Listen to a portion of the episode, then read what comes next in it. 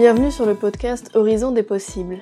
Je suis Maëlys et je vais vous emmener à la rencontre de personnes inspirantes qui ont vécu une expérience leur ouvrant le champ des possibles.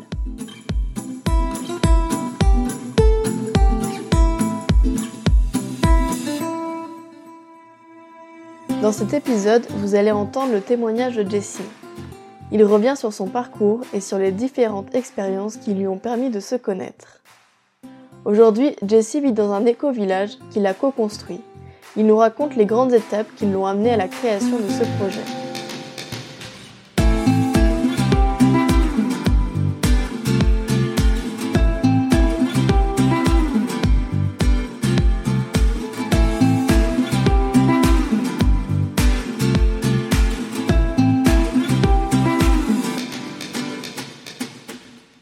En parallèle, Jessie revient sur ses études de médecine qui ont abouti à de nombreuses réflexions sur la notion du prendre soin. Ces questionnements ont permis de voir naître un pôle santé abordant plusieurs approches médicinales et thérapeutiques.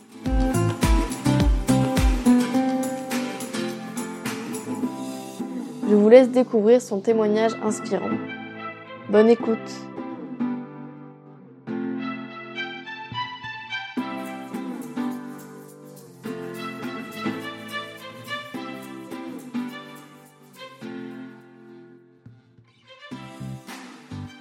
Salut et bienvenue sur le podcast Horizon des possibles. Je suis ravie de t'accueillir et d'entendre ton histoire. Et alors, euh, dans un premier temps, est-ce que tu pourrais te présenter et nous dire euh, un peu plus qui tu es? Ouais, alors moi c'est Jesse Robert. J'habite à l'éco-village du Bel Air depuis le début, depuis deux ans. Je suis cofondateur du projet de Pôle Santé Bel Air, un lieu de, soins holistiques, démocratiques, écologiques et social. Et tout ça en centre-Bretagne. Donc on va revenir un peu plus sur ton parcours. Quelles sont pour toi les grandes étapes, on va dire, de ta vie, de ton histoire qui t'ont permis de te construire et d'être la personne que tu es aujourd'hui? Alors, je considère que euh, les premières étapes qui m'ont fait grandir, ça a commencé assez tardivement. Globalement, euh, pendant une bonne partie de ma vie, collège, lycée, et puis euh, début d'études supérieures, j'étais plutôt en train d'essayer de suivre suivre le moule, de, de me fondre dans la masse, d'essayer d'être d'être accepté plus par les autres. C'était assez important pour moi surtout que j'avais beaucoup déménagé, donc euh, j'avais pas beaucoup d'amis, donc j'étais vraiment dans ce rapport-là un petit peu de essayer de d'être plutôt comme tout le monde que d'essayer de me trouver moi personnellement, qu'est-ce que je veux moi quoi. Et puis au début des études supérieures, j'ai découvert aussi pas mal de choses, dont un des premiers trucs, c'était le, le véganisme. Ça a été euh, ouais de, prendre prise de conscience plus alimentaire de l'impact de mes choix alimentaires sur euh, des êtres vivants, mais sur aussi sur l'écologie, sur euh, l'économie. Ça a été le premier le premier élément qui m'a fait prendre conscience que ah ok je peux agir sur ma vie, je peux faire des choix qui déterminent clairement ce que je ce que je décide de créer est-ce que je décide de la direction que je décide de prendre quoi. Et cette prise de conscience là, tu l'as eu du coup grâce à une rencontre ou à des des livres ou autres ou comment ça t'est venu du coup euh, cette première prise de conscience? C'était juste une vidéo sur internet euh, d'un mec assez engagé sur le véganisme et puis euh, je sais pas, je suis tombé dessus. C'est le, genre de titre un peu putaclic, un peu genre en mode la vidéo qui changera votre vie. Ce genre, ce genre de truc. Un peu bêtement, je regardais, mais mais je pensais pas que ça allait avoir euh, un impact comme ça au final. C'était vraiment genre ah ok si je si je change mon alimentation, enfin c'est con à dire, hein, mais vraiment je peux décider de quelque chose dans ma vie, mais plus avec un élan un élan qui m'est propre quoi. Puisque à ce moment-là c'était le premier choix que je faisais qui était euh, un peu non non conventionnel quoi. Non euh, ouais qui suivait pas un peu la, foule quoi.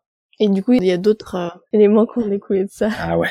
Ah ouais. Ah ouais il y en a eu d'autres après. Ouais ouais carrément ouais. Après justement c'était c'était plus des choix aussi politiques mon rapport à l'écologie en général mais aussi à moi, j'habitais à Caen, il y avait beaucoup de squats avec des migrants qui, qui venaient, qui essayaient de traverser, euh, ensuite euh, de choper les ferries pour monter en Angleterre. Donc moi j'ai fait des études de médecine et à ce moment-là j'ai monté un groupe aussi pour euh, venir en aide aux migrants dans les squats, essayer d'apporter des soins de premier secours euh, ou euh, juste de l'accompagnement ou de la ou les diriger vers les structures adaptées ou juste les écouter et prendre soin ou juste passer un moment avec eux. Et donc j'ai créé j'ai créé un petit groupe d'étudiants en santé, toutes branches de la santé confondue pour pour passer une fois par semaine dans les dans les différents squats de la ville. Donc on s'organisait, on récupérait du matos et tout ça. Et ça ça faisait partie aussi des OK, OK, je peux ah oui, je je peux faire ça je me suis engagé dans pas mal d'associations pour modifier un peu les études de médecine qui sont quand même très très dures. Donc tout ça a débuté toute cette prise de conscience et cet engagement, ça ça a débuté en même temps que tes études supérieures à peu près? Ouais, c'est venu euh, c'est venu ouais, au début des études supérieures. Un peu ce, ce truc-là. Tu vois, genre, euh, moi j'ai fait médecine globalement parce que tout le monde me disait que j'étais pas capable, que j'y arriverais pas, que bon, bah, j'avais des notes plutôt moyennes, et donc j'ai fait médecine, euh, du coup pour pas mal euh, me prouver à moi-même que j'étais capable et prouver aux autres que bah si en fait je suis, je suis capable de faire un, truc si je le veux vraiment. Et donc là, ça a été vraiment le déclencheur aussi de dire ah ok j'ai réussi ça, ok. Et ensuite qu'est-ce qui se passe quoi? Une fois que j'ai réussi ça, qu'est-ce que je fais quoi? Et là je me suis retrouvé dans des études de médecine assez longues, assez déshumanisantes. Donc à la base, ces études-là, c'était plus un challenge ou qu'une vocation vraiment, ou il y avait les deux euh?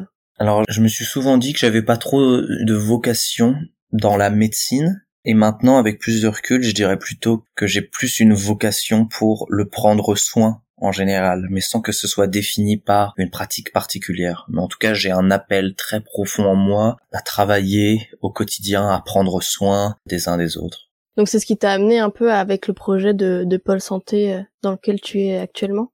Exactement, à affiner ça parce que du coup, après, je, ouais, je me suis embarqué sur sept ans de, de médecine euh, générale. Puis là, j'ai arrêté. j'ai pu identifier en moi le fait que ce que je veux vraiment, c'est pas, c'est pas exercer de la médecine générale, c'est plus créer les structures adaptées et penser, penser des lieux qui peuvent vraiment prendre soin. Parce que ça, ça me semble, ça me semblait inadapté de, de me dire je vais, je vais faire de la médecine euh, général dans un lieu au final où les gens juste viennent et repartent et consomment du soin quoi. Moi je suis plutôt de réfléchir à un lieu où on peut prendre soin de manière plus globale quoi, qui ait plus de sens.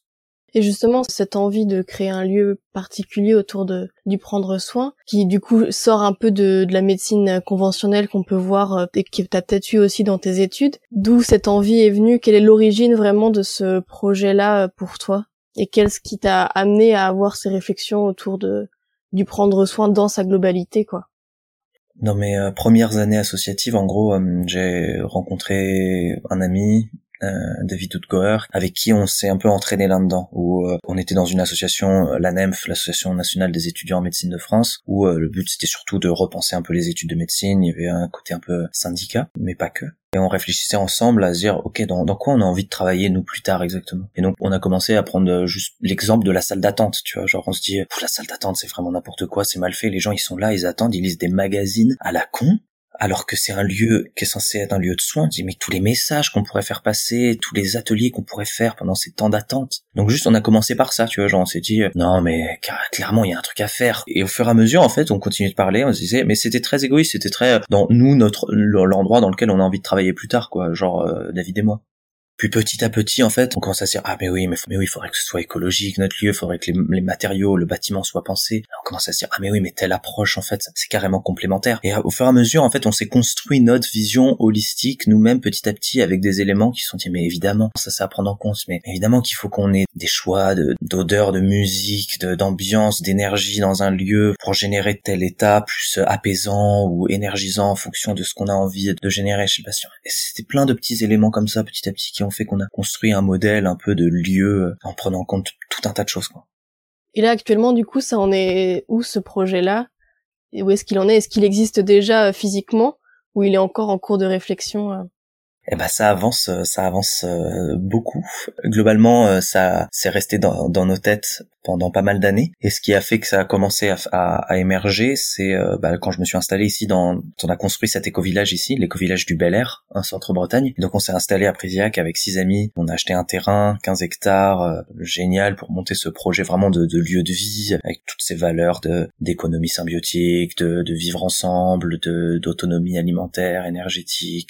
On a vraiment incarné là sur un lieu ces valeurs-là et créer ce projet d'éco-village et du coup de m'installer vraiment là et de pouvoir me projeter à long terme je me suis dit bah c'est parti c'est le moment de lancer le plus concrètement ce projet là on a commencé par créer un petit groupe à parler un petit peu ensemble, petit à petit, des aspirations de chacun, pour voir un peu si on avait les mêmes valeurs. Et, donc on a pu euh, à bien avancer, à monter un collectif où à un moment on était sur sur un même groupe, on était on était à peu près 200. Donc après on se on se restructure petit à petit en différents en différentes associations, SCI, un réseau un réseau peut-être là on est en train de monter un réseau plus national pour accompagner à plus grande échelle ces mêmes projets que le nôtre, que le pôle santé Bel Air. Mais là, globalement, on en est à, on est une vingtaine de personnes euh, de, de noyaux durs, euh, et on est en train d'acheter un terrain en centre-bourg. C'est pas dans l'éco-village, hein, c'est vraiment un projet euh, dans le bourg. On essaie vraiment de le, rendre au maximum horizontal, inclusif, démocratique, vraiment en faisant participer tout le monde, tous les élus, toute la population, tous les professionnels de santé du coin. Il y a vraiment une, une grande démarche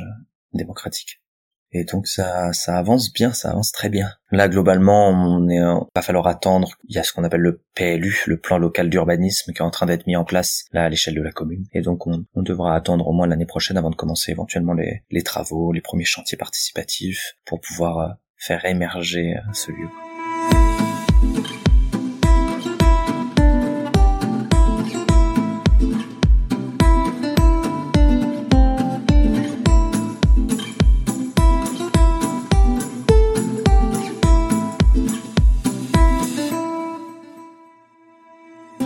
Donc là, tu as commencé aussi à nous aborder en parallèle euh, l'éco-village, donc ton lieu de vie.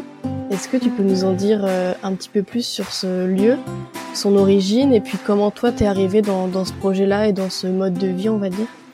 Ouais, carrément.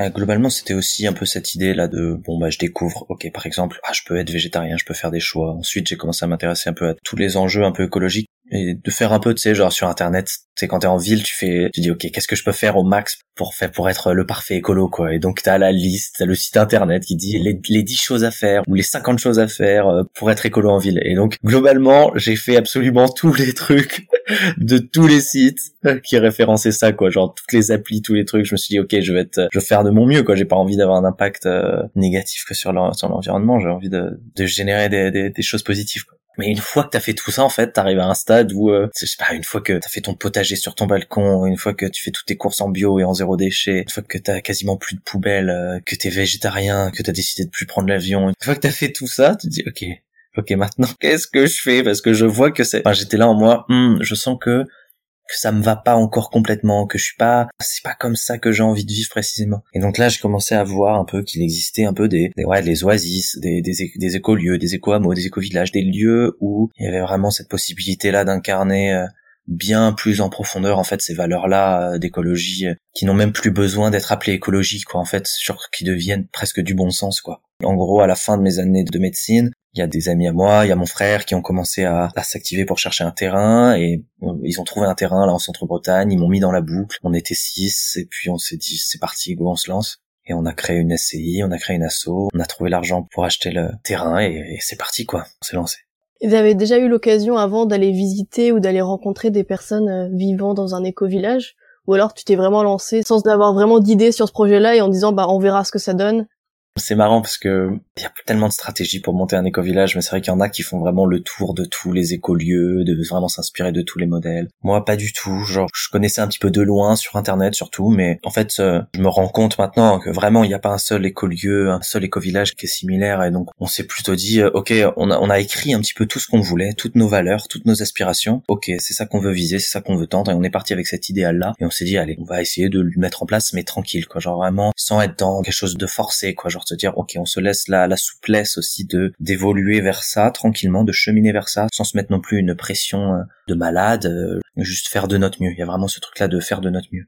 Et donc non, j'ai pas visité euh, beaucoup d'écolieux avant. Vraiment, c'était plus expérimenter, expérimenter, expérimenter. Et puis oui, ça s'inspirait un peu de ce qui existe ailleurs. Certains ont visité là dans le collectif, certains ont visité des écolieux. Moi, j'en avais pas visité avant de me lancer. Donc là, vous avez démarré avec un terrain il y avait tout du coup à construire dessus. Tout était à faire sur ce projet-là. Ouais.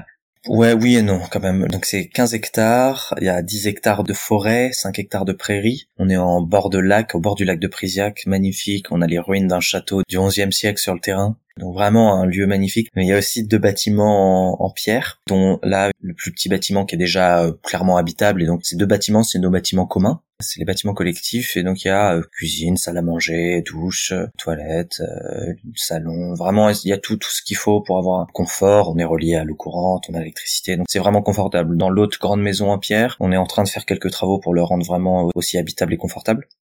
Mais ensuite, la, première étape, ça a été surtout de faire nos petits habitats légers. Donc euh, moi, j'ai installé ma yourte, j'ai acheté une yourte d'occasion euh, sur le bon coin et je l'ai placée euh, là sur le terrain. Et puis chacun a un peu fait l'habitat léger de ses rêves. Donc chacun a son espace et sa maison en fait, et vous avez des endroits communs pour vous retrouver, mais sinon chacun a son endroit à lui quoi. C'est très libre, c'est très très très très libre. En vrai, j'ai rarement vu un lieu aussi libre et c'est pour ça que je suis bien ici, mais euh, où il euh, n'y a pas d'obligation de collectif ou de rester chez soi. Genre, c'est chacun a son équilibre intérieur et chacun est libre de vivre comme il a envie. Moi, par exemple, j'ai plutôt tendance à passer beaucoup plus de temps sur les lieux collectifs que dans ma yourte, mais d'autres, au contraire, vont passer beaucoup plus de temps dans leur habitat léger que dans les bâtiments collectifs. Et en fait, c'est aussi fluctuant en fonction de ce que chacun traverse, en fonction des temporalités, des événements, de ce qui se passe, quoi. Il n'y a pas d'obligation. Et justement, comment se met en place ce fonctionnement-là? Est-ce qu'il y a des temps d'échange en commun pour dire ok là, euh, moi ça me convient pas à cet endroit-là, ici ça j'aime pas non plus, ou alors ça j'adore et c'est génial ce qu'on fait là, il faut que ça continue. Est-ce qu'il y a des moments comme ça, ou alors ça se fait tout naturellement et vous laissez faire euh, les échanges comme ça sans avoir un temps bloqué pour Ouais. Alors déjà, juste pour dire il y en a qui essaient aussi de faire ça naturellement, mais il y a plein de bugs des fois. Là, je voulais juste rappeler que aussi nous six, dès qu'on a commencé, on avait aussi un gros bagage associatif et d'expérience collective. À peu près à nous six, on avait peut-être 60 années d'expérience collective. Euh, donc on a des outils, on connaît un peu les, écueils un peu de base de la vie en collectif et de, et de l'humain en général, quoi, et des projets. Et ensuite, non, on a dès le début créé deux types de réunions différentes. Une réunion qu'on appelle partouze mentale. C'était parce que aller en réunion, c'est beaucoup plus chiant que d'aller en, en partouze mentale. L'idée, c'est vraiment un temps logistique, organisationnel, euh, de gestion du lieu de vie, du projet, des projets annexes, c'est vraiment toute la gestion du, lieu et des uns des autres et des projets. Et puis ensuite, on a les ce qu'on appelle les souples, qui vient de à la base de thérapie de souple, parce que c'était comme une thérapie de couple, mais on était six, donc thérapie de souple il y avait vraiment cette idée-là de, ok, on a un temps de gestion plus émotionnelle et de prendre soin émotionnel et d'accompagnement et de gestion de conflits. Donc c'est vraiment un espace d'accueil où chacun a vraiment le, la place de pouvoir exprimer euh, ce qu'il vit, euh, ce qu'il traverse, euh, ses joies, ses peines, ses peurs, ses, besoins, ses angoisses, ses paniques, ses problématiques. Et ça, d'avoir ces deux temps-là, ça a été euh, clairement euh, essentiel. À la limite, les, les partousses mentales, oui, évidemment, s'organiser, c'est pratique, mais les soupes, qu'il y ait un temps de gestion émotionnelle dès le début, c'est essentiel pour ce genre de projet, pour que ça puisse être sain, quoi. Pour éviter que ce soit en mode, ah, allez, c'est parti, go, autonomie alimentaire, on fait potager, tchac, tchac, tchac, si, si, tout le monde, faut que tout le monde se bouge. Et des fois, on prend rarement le temps de se poser, de prendre soin, en fait, de tout ce qu'on peut générer, tout ça. on a vraiment voulu le mettre en place dès le début.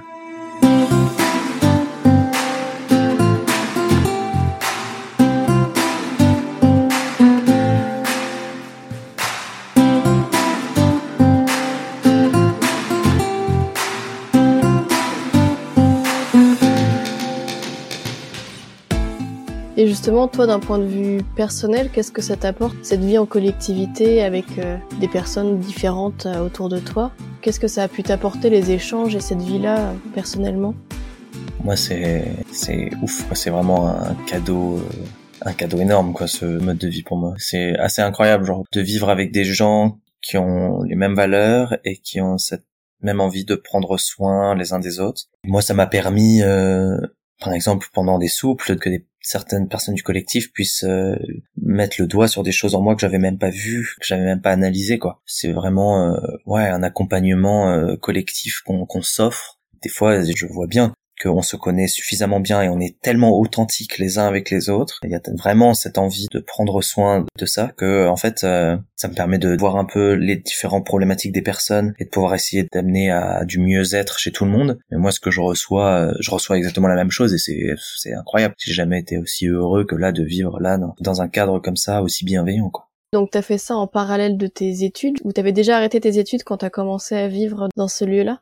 Non, en gros, en médecine, à partir de la septième année, il y a un concours. Euh, à la fin de la sixième année, il y a un concours qui s'appelle l'ECN, l'examen de classement national, où en gros tout le monde est classé et ensuite on répartit tout le monde dans les différentes spécialités, dans les différentes villes, en fonction du classement. Et donc moi, je me suis dit, ok, très bien, je vais être médecin généraliste en campagne. Et du coup en Bretagne parce que pendant cette sixième année euh, est venu ce projet-là, ce collectif s'est monté et ce terrain s'est trouvé. Donc c'était en parallèle de euh, cette sixième année de médecine que j'ai monté un éco-village. Est-ce que du coup tu ressentais un décalage entre euh, ces années d'études en parallèle avec peut-être là tu dis un concours donc un peu de concurrence aussi avec d'autres et puis ce lieu où hyper bienveillant ah oui, oui.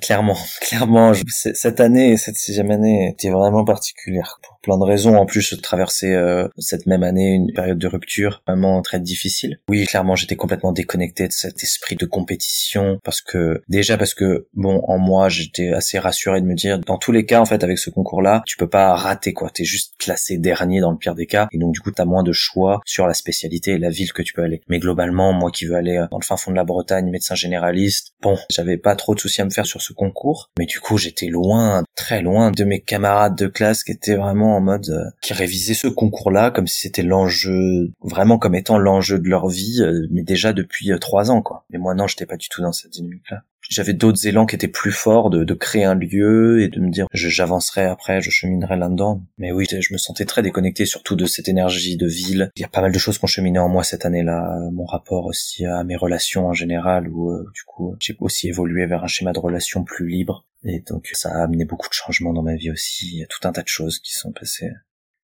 Et par rapport justement, je reviens sur tes études, en médecine euh, classique, on va dire, est-ce qu'il y a quand même des éléments, euh, des médecines plus spécialisées, euh, enfin, je sais pas si on peut appeler ça des médecines, mais tout ce qui est méditation, yoga, ou qui sont abordés, ou alors c'est pas du tout, ça reste vraiment médecine généraliste classique.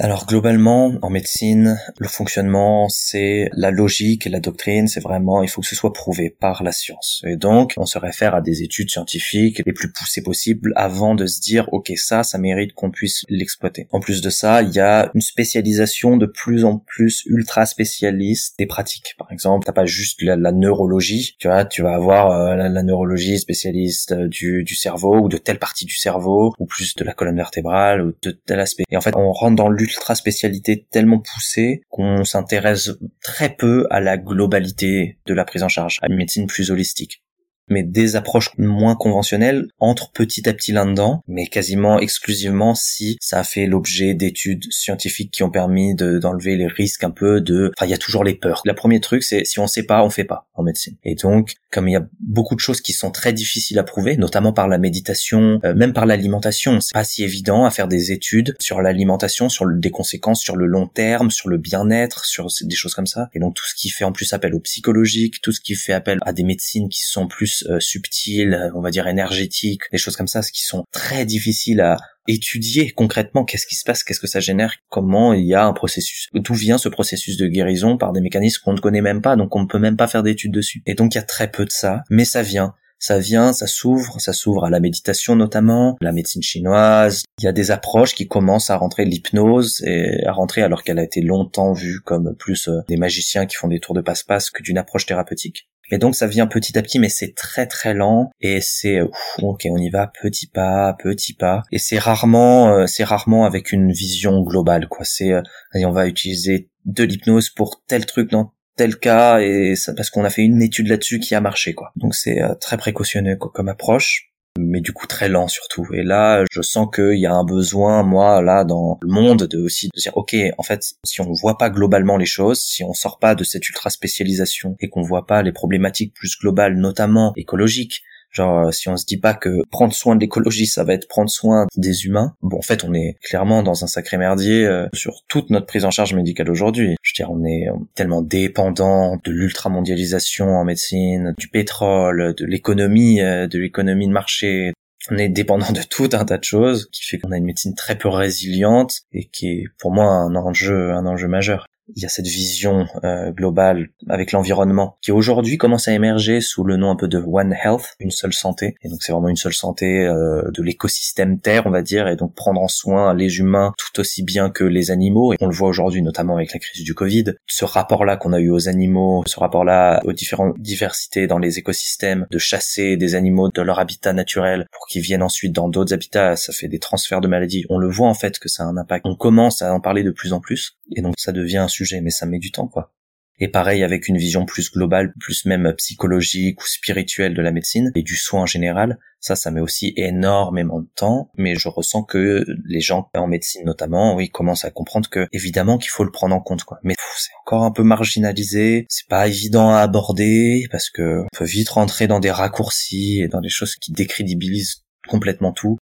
Justement, quand tu parles de cet aspect-là de difficile à aborder, etc., comment ça a été perçu euh, ton choix de, de, vie en collectivité ou ton projet de, de pôle santé euh, qui est un projet différent de ce qu'on peut avoir euh, en médecine classique, on va dire? Comment c'est perçu? Comment t'arrives à en parler? Comment c'est accepté par les autres? C'est une très très bonne question. C'est marrant parce que du coup, à chaque fois que j'ai fait des choix, moi, dans ma vie, Dès le premier parler là de devenir végétarien par exemple, ça a tout de suite amené des grands débats euh, dans, dans ma coloc euh, et, dans, en famille. Et en fait, euh, fois j'ai essayé de convaincre quoi. C'est pour ces raisons-là, ces raisons-là. Et puis du coup, eux m'amenaient des arguments euh, et ça part sur des duels d'arguments qui peuvent assez souvent ne jamais finir ou en tout cas être rarement très apaisés. Aujourd'hui, maintenant, mon rapport à ça, dans tous les choix que je fais, euh, j'essaye de sentir surtout que ce choix est juste pour moi et qu'il est et si vraiment je suis aligné avec ce choix-là, j'y vais. Après, je me nourris quand même de la vie des autres, mais je le prends pas autant en compte dans mes choix personnels parce qu'en fait, je me rends compte que la plupart du temps, la vie des autres même s'il se place avec une posture de ah mais je dis ça juste pour que tu aies toutes les infos par exemple quand j'ai arrêté médecine c'était ah mais t'es sûr que ça serait intéressant pour ça pour ci pour ça? En fait c'est plus le reflet. La plupart du temps je me suis rendu compte que c'était plus le reflet de leur propre peur leur propre rapport à l'engagement leur propre rapport à la sécurité financière leur propre rapport euh, au monde aux soins et tout un tas de peurs qui sont propres à chacun en fait et qui te font refléter comme si c'était du conseil même s'il peut y avoir aussi du conseil derrière ça. Maintenant j'arrive plus à voir quand c'est dénué de peur et que c'est vraiment juste un élément qui m'est apporté en plus pour nourrir ma vision et pour avoir le plus d'éléments possible pour faire un choix conscient. Ou quand c'est justement plus des peurs et donc du coup quand ça génère plus des peurs chez les gens au départ ça venait me genre vas-y me ramène pas toutes tes peurs dessus. S'il te plaît genre c'est déjà assez dur de faire des choix pour moi genre si en plus j'ai à gérer les autres c'est technique. Mais là maintenant je suis assez tranquille pour pouvoir aussi accompagner justement les peurs des gens dans le processus. Et là, tu vois, quand je monte ce projet-là de santé notamment, je le sais que ça va faire générer des peurs et je suis capable aussi de les identifier euh, parce qu'il y en a beaucoup qui sont un peu évidents. Évidemment, la peur de se dire ah bah mince, attends quoi, il y aura des médecines alternatives, ça veut dire quoi Comment on vérifie ça Comment on contrôle ça euh, euh, S'il n'y a pas d'institution, s'il n'y a pas l'ARS qui va dire oui ou non. du coup, c'est ok, comment rassurer par rapport à ça Comment expliquer quel va être notre protocole, la charte interne professionnelle qu'on va mettre en place sur le lieu pour éviter toute dérive chez les médecins conventionnels avec les médecines moins conventionnelles. Et donc je les anticipe, toutes les peurs qu'il peuvent y avoir, et j'essaye de trouver des solutions. Pas pour les délégitimer, mais vraiment pour euh, essayer de les analyser, les comprendre, mais accueillir les peurs des autres. Et dans le processus là de construction de projet, que ce soit à l'éco-village ou au, projet de pôle santé, dans tout le processus, il y a des temps, justement, comme on parlait des souples à l'éco-village, mais il y a des temps où, ok, chacun a l'espace de pouvoir exprimer ses peurs, exprimer ses problématiques, ses besoins par rapport au projet. Et aussi bien chez les élus, chez le maire, chez la communauté de communes, à l'ARS, chez les professionnels de santé autour, de la population. Il y a vraiment cette, euh, cette posture-là d'écoute, d'accueil, d'accompagnement de chacun pour essayer d'arriver à faire en sorte que toutes les peurs, que tout soit entendu, écouté, pris en compte, pour ensuite que tout le monde puisse sentir qu'il a sa place dans un projet comme ça et que c'est un projet qui a du sens. La plupart du temps, en fait, ces personnes-là ont surtout besoin que les peurs soient entendues et prises en compte, et c'est relativement simple.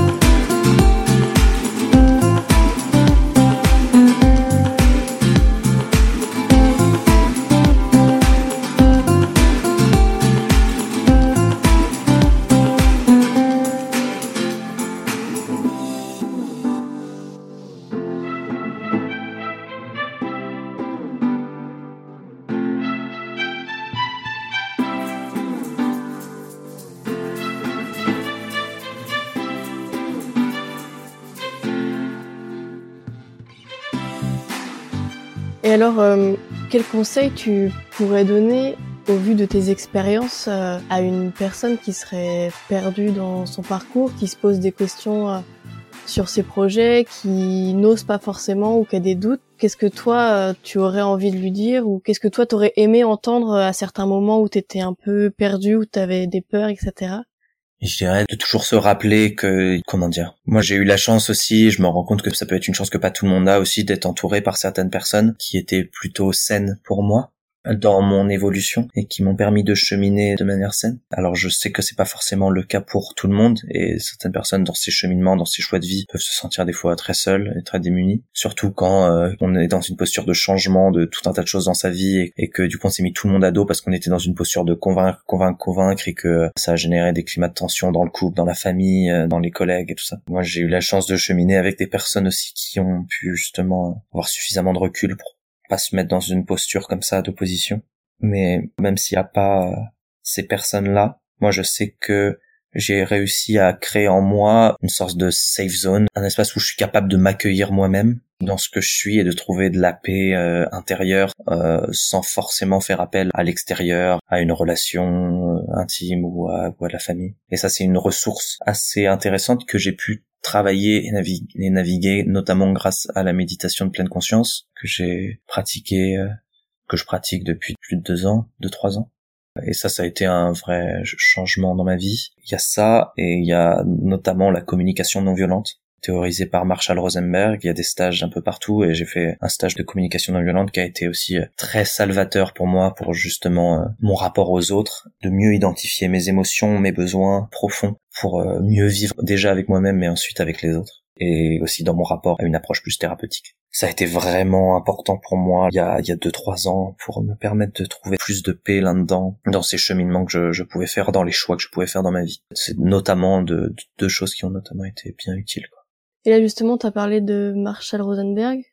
Est-ce que tu as un autre euh, auteur, artiste, euh, un podcast euh, qui t'a inspiré, qui t'a aidé et que tu aurais envie de partager Ouais, il y a un autre bouquin que j'ai lu à ce moment-là et qui est assez incroyable, c'est Le pouvoir du moment présent de Eckhart Tolle, qui est un livre assez intéressant euh, justement ce rapport à l'instant présent qu'on peut aussi retrouver dans la méditation, mais que lui euh, analyse très finement, trouve très très très intéressant. Sinon il y a, il y a Jodorowsky aussi qui a écrit euh, des livres pas mal là-dessus, notamment un livre qui m'a pas mal touché, c'est Cabaret mystique de Alexandre Jodorowsky qui est un livre un peu avec le même esprit un peu que mais avec une approche plus humoristique de la chose très très intéressant ça serait difficile à décrire plus le livre ou à rentrer dans le truc. Je pense que c'est un livre à expérimenter, à lire, à découvrir. C'est trop difficile à résumer. Et alors, pour terminer ce podcast, j'avais une dernière question. Là, on a parlé de plein de projets que tu as actuellement et dans lesquels tu as évolué et tu continues d'évoluer, de te connaître. Est-ce que tu as d'autres projets par la suite où tu as envie de découvrir ou pour l'instant tu restes concentré euh, sur euh, l'éco-village et le pôle santé? J'ai beaucoup de mal à rester sur un seul projet, même deux j'ai toujours envie de faire beaucoup de choses. En fait, euh, il y a énormément de choses qui m'animent et que j'ai envie de voir émerger euh, dans mon écosystème ici, en tout cas en Centre-Bretagne notamment.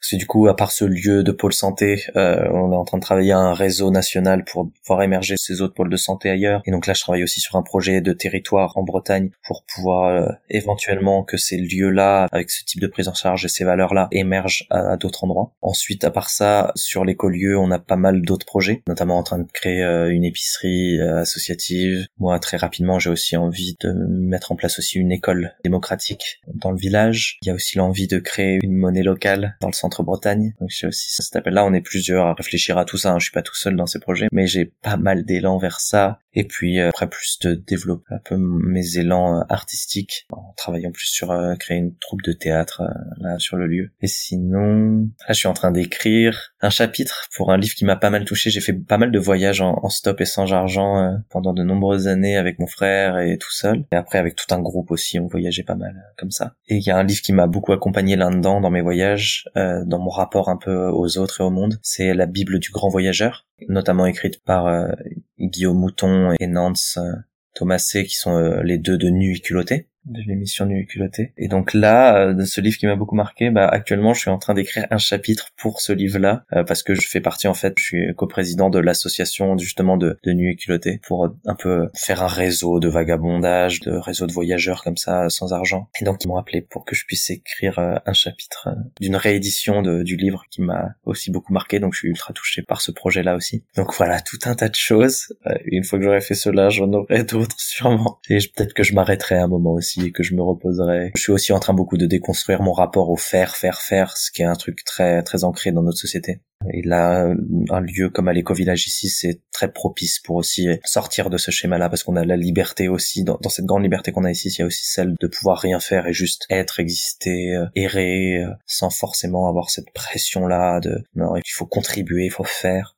Donc je, suis aussi en train de travailler ça pour être moins happé par des fois ce dictat du faire qui peut aussi être presque auto-aliénant. Même dans cet espace où je suis libre de créer les projets que je veux, je peux aussi m'auto-aliéner là-dedans, euh, des fois de manière un peu sournoise. Bah merci en tout cas de nous avoir partagé euh, ton histoire et puis tous tes beaux projets euh, voilà dans lesquels t'es impliqué. Merci beaucoup. Merci à toi pour l'interview.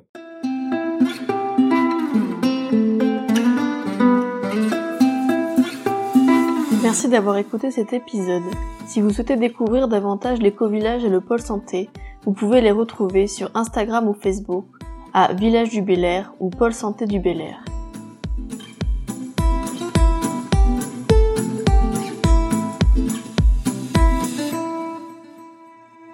Si vous souhaitez soutenir ce podcast, n'hésitez pas à le partager autour de vous, à vous abonner et à laisser un commentaire sur Apple Podcast. En attendant le prochain épisode, vous pouvez me retrouver sur Instagram à Horizon des Possibles. N'hésitez pas à venir y partager vos expériences. À bientôt!